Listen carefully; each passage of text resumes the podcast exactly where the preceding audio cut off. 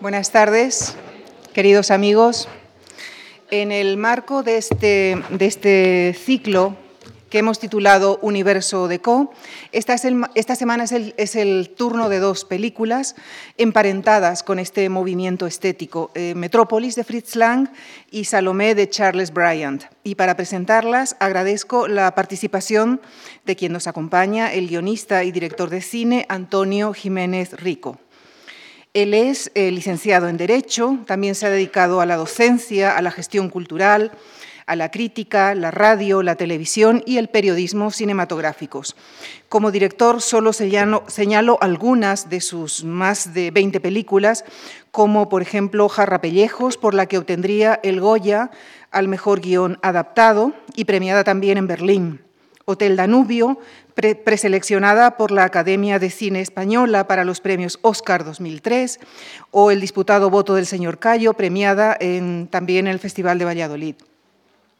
También ha dirigido documentales, series, películas para televisión española y ha sido fundador y presidente de la Junta Rectora de la ECAM, donde también fue profesor. Fue también presidente de la Academia de las Artes y las Ciencias Cinematográficas de España.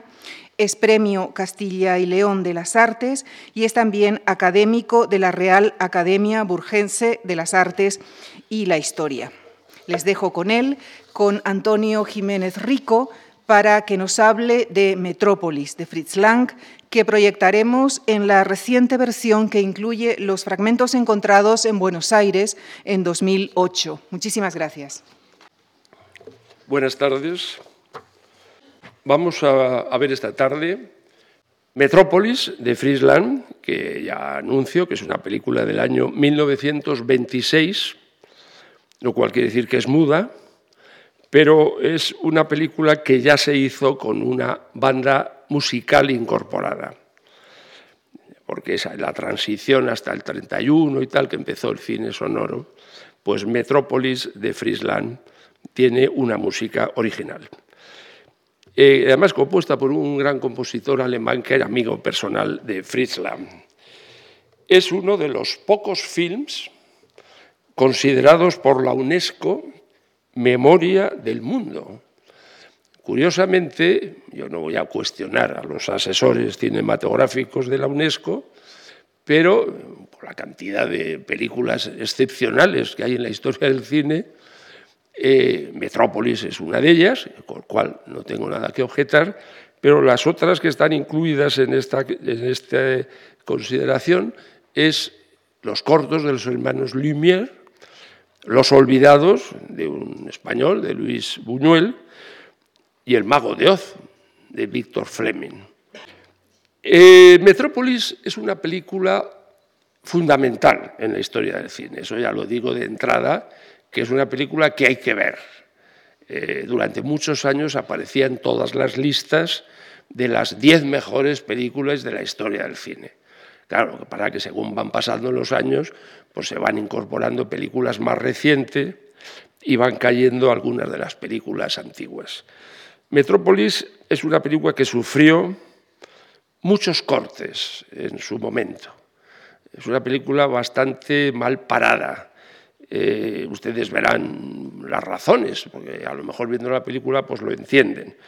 La película, para su estreno en Estados Unidos, la película es alemana, hecha por los estudios UFA de, alemanes, para su estreno en Estados Unidos se hizo una versión acortada, pero vamos, que la dejaron reducida a hora y media.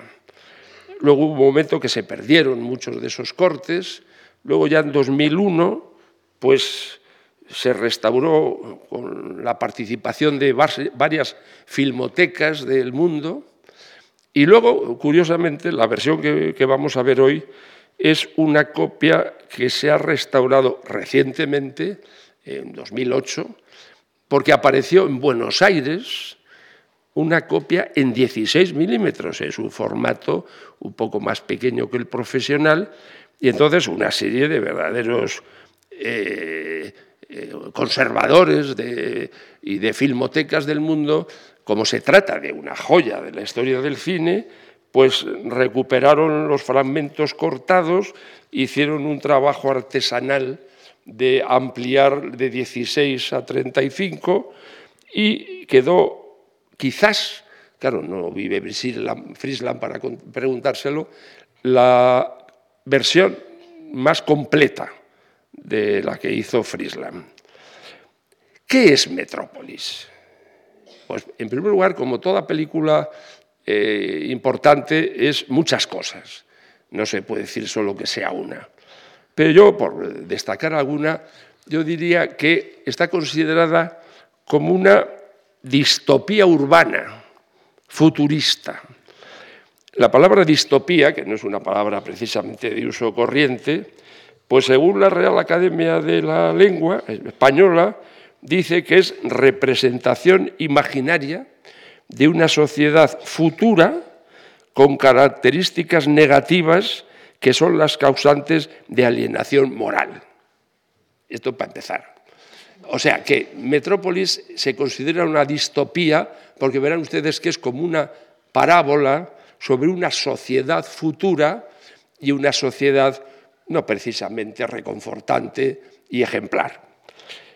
Eh, la inspiración estética de, la película, según confesó el propio Friesland, se le ocurrió, pues, me parece que fue pues, en, los años 20, un viaje que hizo a Manhattan, a Nueva York, un poco comisionado por los estudios UFA de Alemania, y que se quedó deslumbrado con Manhattan. Entonces, no cabe duda, ustedes lo van a ver, que eso le influyó muchísimo para concebir la película Metrópolis. Pero antes de nada, yo me gustaría más o menos situar a Friesland. ¿Quién es Friesland? Bueno, pues yo diría, y esto lo digo personalmente, que para mí es uno de los directores más importantes de la historia del cine. Yo personalmente lo considero uno de los grandes maestros. Y es un maestro porque tiene un estilo absolutamente personal. Tiene una forma de contar sus historias que no se parece a nada. Friesland nació en, en Austria, enseguida se fue a Alemania, tiene madre judía, sin embargo, de niño tuvo una educación católica, pero él en su vida siempre confesó que ni le preocupaba su ascendencia judía y menos su formación o su educación católica. Es un director que ha hecho cine en diversas partes del mundo, porque fue una vida muy ajetreada, muy agitada. Eh, empezó haciendo películas en Alemania, en los años 20, imagínase, en plena República del Weimar, era, era, un momento en que la sociedad alemana estaba pasando por una depresión económica y, sin embargo, se estaban haciendo 200 y, pico, 200 y pico películas al año. Y entonces Friesland en esa época hizo sus primeras películas, entre las cuales está Metrópolis, y luego, ahora contaré por qué, es obvio por qué, en los años 30 tuvo que emigrar rápidamente a Estados Unidos. La mayoría de su cine sonoro lo hizo en Hollywood, en USA. Evidentemente ahí se demuestra su talento, porque con todas las presiones que tuvo de las grandes productoras americanas, de los estudios, que entonces no dejaban en libertad a los cineastas, a los autores, estaban obligados a hacer lo que las grandes mayos querían, Friesland consiguió hacer un cine absolutamente personal. Lo que pasa es que llegó un momento que ya no pudo más y entonces volvió a, Alemania, me parece que fue en los años 50, y hizo todavía dos o tres películas en Alemania hasta que ya pues, más o menos se retiró. Digo como anécdota, es, es uno de los dos grandes maestros del cine tuertos. Lo digo por si alguna vez una imagen de Friesland. El otro es John Ford. Como saben, cada uno por circunstancias especiales, Friesland creo que fue en la Primera Guerra Mundial, perdió un ojo y la imagen que tenemos siempre de él es con un parche, un parche negro que le tapaba un ojo. Hay una leyenda negra, que no sé si será cierta, a mí me cuesta creerlo, que una vez que estuvo en San Sebastián, algunos que le vieron a Friesland decían que cada día tenía el parche en un ojo, unas veces en el izquierdo y otros en el derecho. Yo me imagino que es una broma, pero a lo mejor resulta que tenía el parche por una extraña coquetería, porque según parece, y nadie lo ha comprobado, era tuerto de verdad. Simplemente para que sepan un poco de quién hablo, porque algunos títulos les recordarán, quiero repasar brevísimamente y enumerar solo un poco de los títulos más destacados de Friesland. En la Alemania primitiva, en el 1921, hizo una película muda que se llama Las tres luces, que en alemán se llamaba La muerte cansada, que es una película que ha pasado a la historia porque es la película que decidió a Luis Buñuel convertirse en director de cine. Parece ser que Luis Buñuel vio las tres luces se quedó fascinado y decidió dedicarse al cine.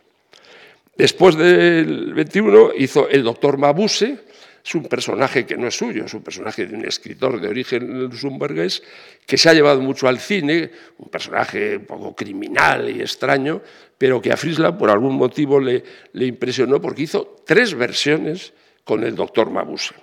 Luego hizo Los Nibelungos, luego en el año 26 hizo Metrópolis, luego hizo Los Espías, luego una película muy famosa, que a lo mejor a alguno de ustedes le suena, ya en el, en el sonoro, M, el vampiro de Düsseldorf, que recuerdo que el actor que se hizo una estrella fue Peter Lorre y que es famoso cómo utilizaba Friesland el sonido, un extraño silbido que hacía este vampiro y entonces en una primera película sonora Friesland ya descubrió las posibilidades del sonoro. Bueno, luego, después del testamento del doctor Mabuse, tuvo que, huir por piernas, terminaré contando la anécdota final, y se fue a, Estados Unidos.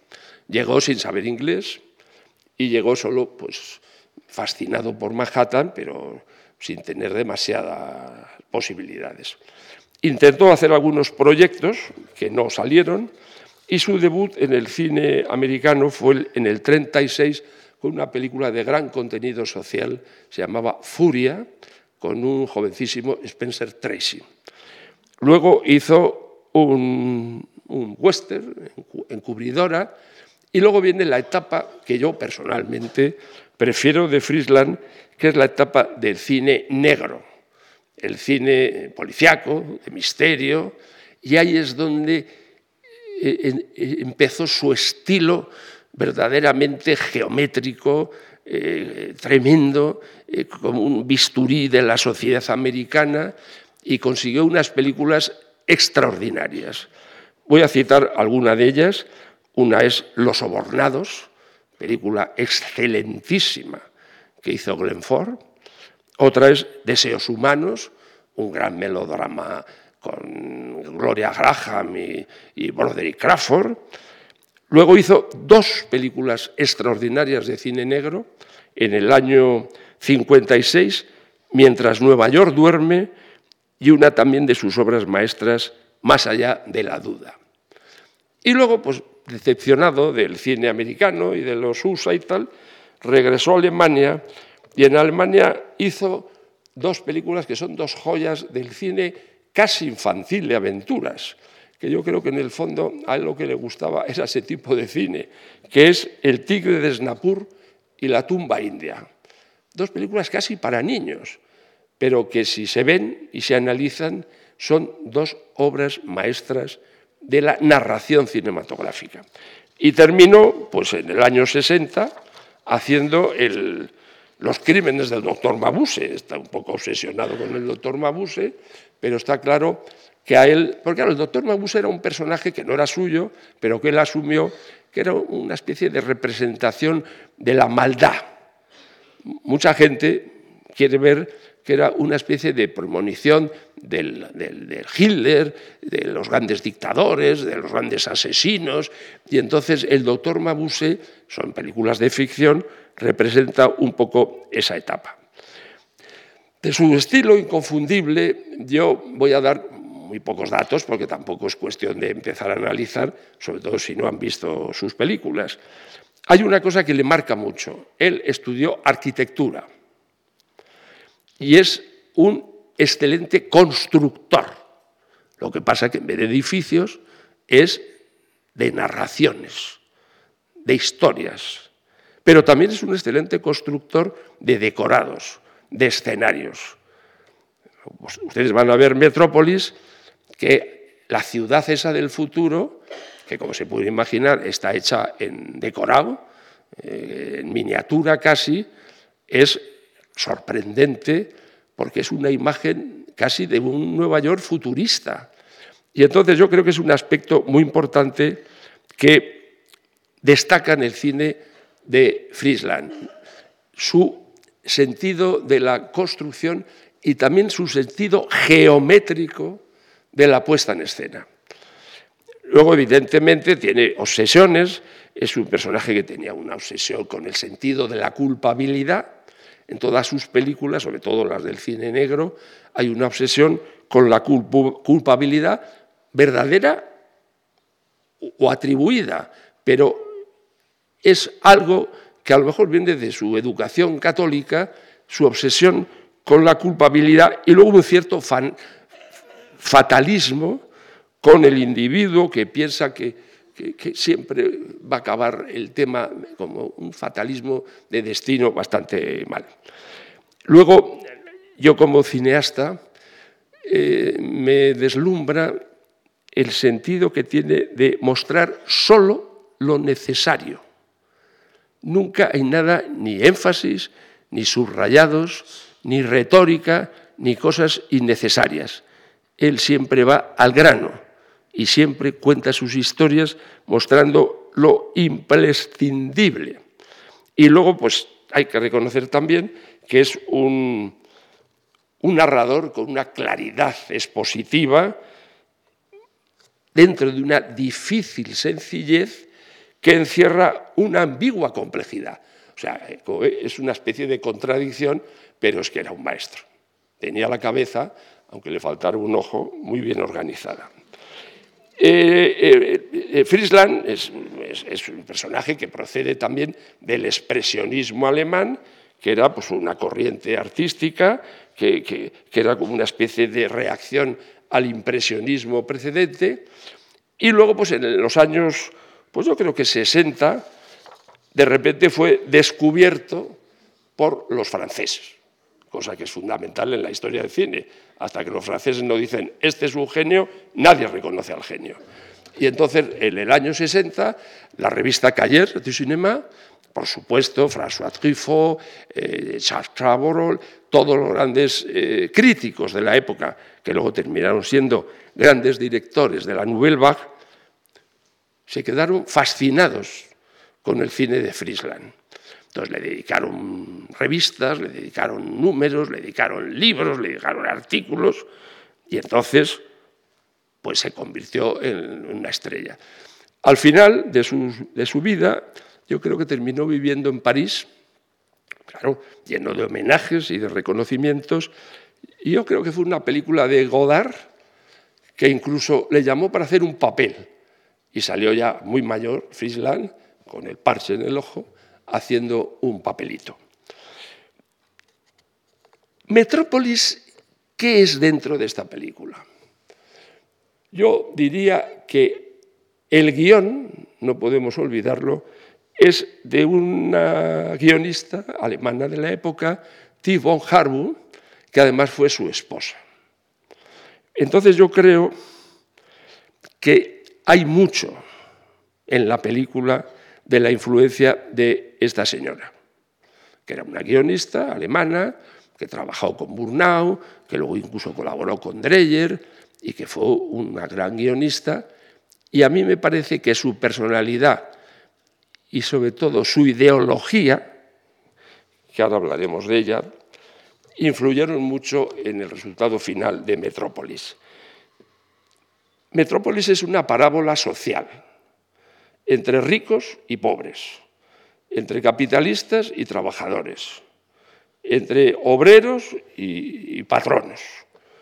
Esa es la historia de Metrópolis, es una parábola social. Entonces, lo que pasa es que Theo Harwood no pensaba ni defendía la lucha de clases, sino que defendía una especie de utopía que es el entendimiento entre las clases.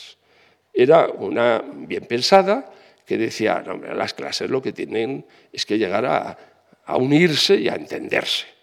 Y entonces la filosofía de la película, lo van a ver, es un poco, me parece que hay una frase que se dice, que es entre el cerebro y las manos, cerebro digamos que es el capitalista, las manos es el obrero, hay algo que tiene que mediar, que es el corazón.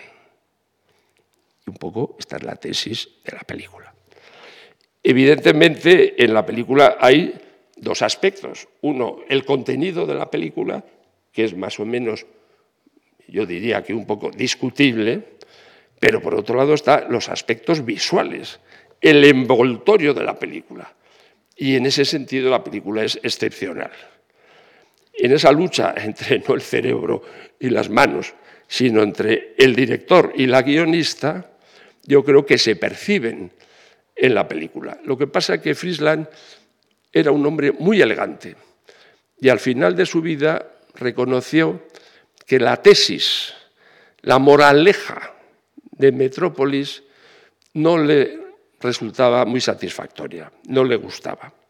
Pero en vez de echar, que es lo fácil, la culpa a la guionista y decir es que todo fue cosa de la guionista, él asumió su responsabilidad y él siempre dijo que evidentemente que la guionista era su mujer, Tim Bob Harwood, pero que evidentemente él era el director y asumió y se sintió totalmente responsable del contenido de la película. Ustedes van a ver la película en la que hay dos espacios básicos. La ciudad de superficie, que es la ciudad de los de los empresarios, del capitalismo, y la ciudad subterránea, que es la de los obreros, y los trabajadores.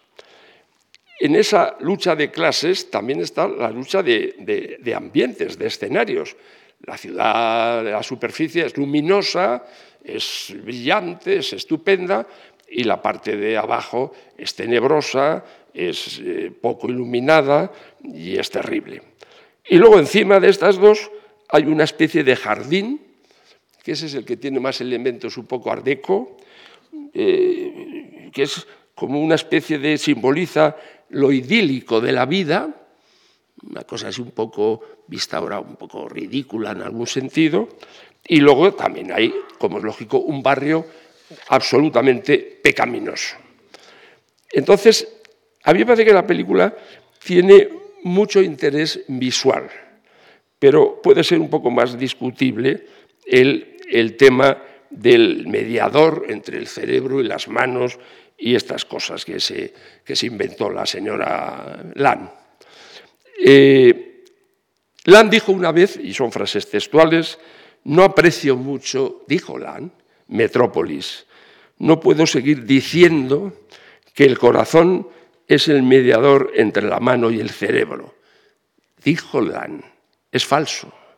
La conclusión es falsa y lo sabía cuando realizaba el film. Lo que pasa es que el envoltorio, las imágenes, el aspecto plástico y visual es absolutamente deslumbrante y ahí es donde se ve la mano de un maestro. Dos palabras para hablar de quién era T. von Harbo. Era una guionista contemporánea de él que trabajó con muchos directores de la UFA y que evidentemente terminó siendo militante activa del Partido Nacional Socialista. cuando terminó la guerra, el tribunal de Nuremberg la juzgó, porque se hinchó a hacer películas en la época del Tercer Reich, ya cuando Friesland estaba en Estados Unidos, y la condenó a no trabajar más para el cine alemán. Tampoco era una gran condena, porque yo creo que tampoco tuvo muchas oportunidades. La película fue en su momento un desastre comercial. era una película casi de vanguardia, eh, experimental. Y claro, cuando se estrenó en USA, pues fue un desastre. Por otro lado, la película costó mucho más dinero del previsto, no hay más que verla. Fueron dos años de rodaje. Si tenía un presupuesto, me parece que era de un millón de marcos, costó como cinco o seis millones de marcos. Es decir, fue una película clarísimamente disparatada, porque Lan lo que quería era parecerse a Hollywood. Y entonces lo que hizo fue una gran superproducción a la americana, pero con imágenes y contenidos alemanes. Y quiero eh, terminar con una anécdota que es cierta. Lan era un gran director, era un hombre famoso en Alemania, había hecho Metrópolis, Las Tres Luces, Los Nivelungos, y entonces parece ser que a la cabeza pensante del Tercer Reich les gustó mucho. Y entonces un día el doctor Goebbels le llamó a su despacho. Y entonces le comunicó que el Führer había visto sus películas y que le había dicho, este es el hombre que nos va a hacer las grandes películas nazis. Y eso se lo dijo Goebbels a Friesland, pues me parece que era el año 34 o 35. Entonces Land, esto lo ha escrito en sus memorias, pensó, esta tarde y no más tardar es la única ocasión que tengo de salir con seguridad de Alemania. Y salió lo que se dice por piernas. Ese mismo día que Goebbels le confesó que era el director preferido del Führer, él dijo, pues ahí os vais a quedar, que yo me voy fuera. Pero su querida esposa y su querida co-guionista se quedó en Alemania, eh, se hizo una de las directoras más importantes del Tercer Reich y evidentemente pues tuvo que pagar las consecuencias porque al final fue juzgada por el Tribunal de Nuremberg. Yo, y termino, creo que Friedland es uno de los maestros indiscutibles del cine, un cineasta con un sentido de la narración y un constructor de historias absolutamente admirable. Esta es una película primeriza porque esta es una película en sus primeros años, que es una película muda, y claro, su gran cine lo hizo ya en Hollywood con el sonoro y con todas las, las técnicas modernas. Pero, sin embargo, siendo una película muda y una película, en principio, de un principiante, está considerada, y yo pienso que con razón, como una de las obras maestras de la historia del cine, y aunque pueda ser discutible, que a lo mejor no lo es, su moraleja, su mensaje social, su contenido, lo que no cabe duda es que visualmente es una película deslumbrante y espero que ustedes la disfruten. Muchas gracias.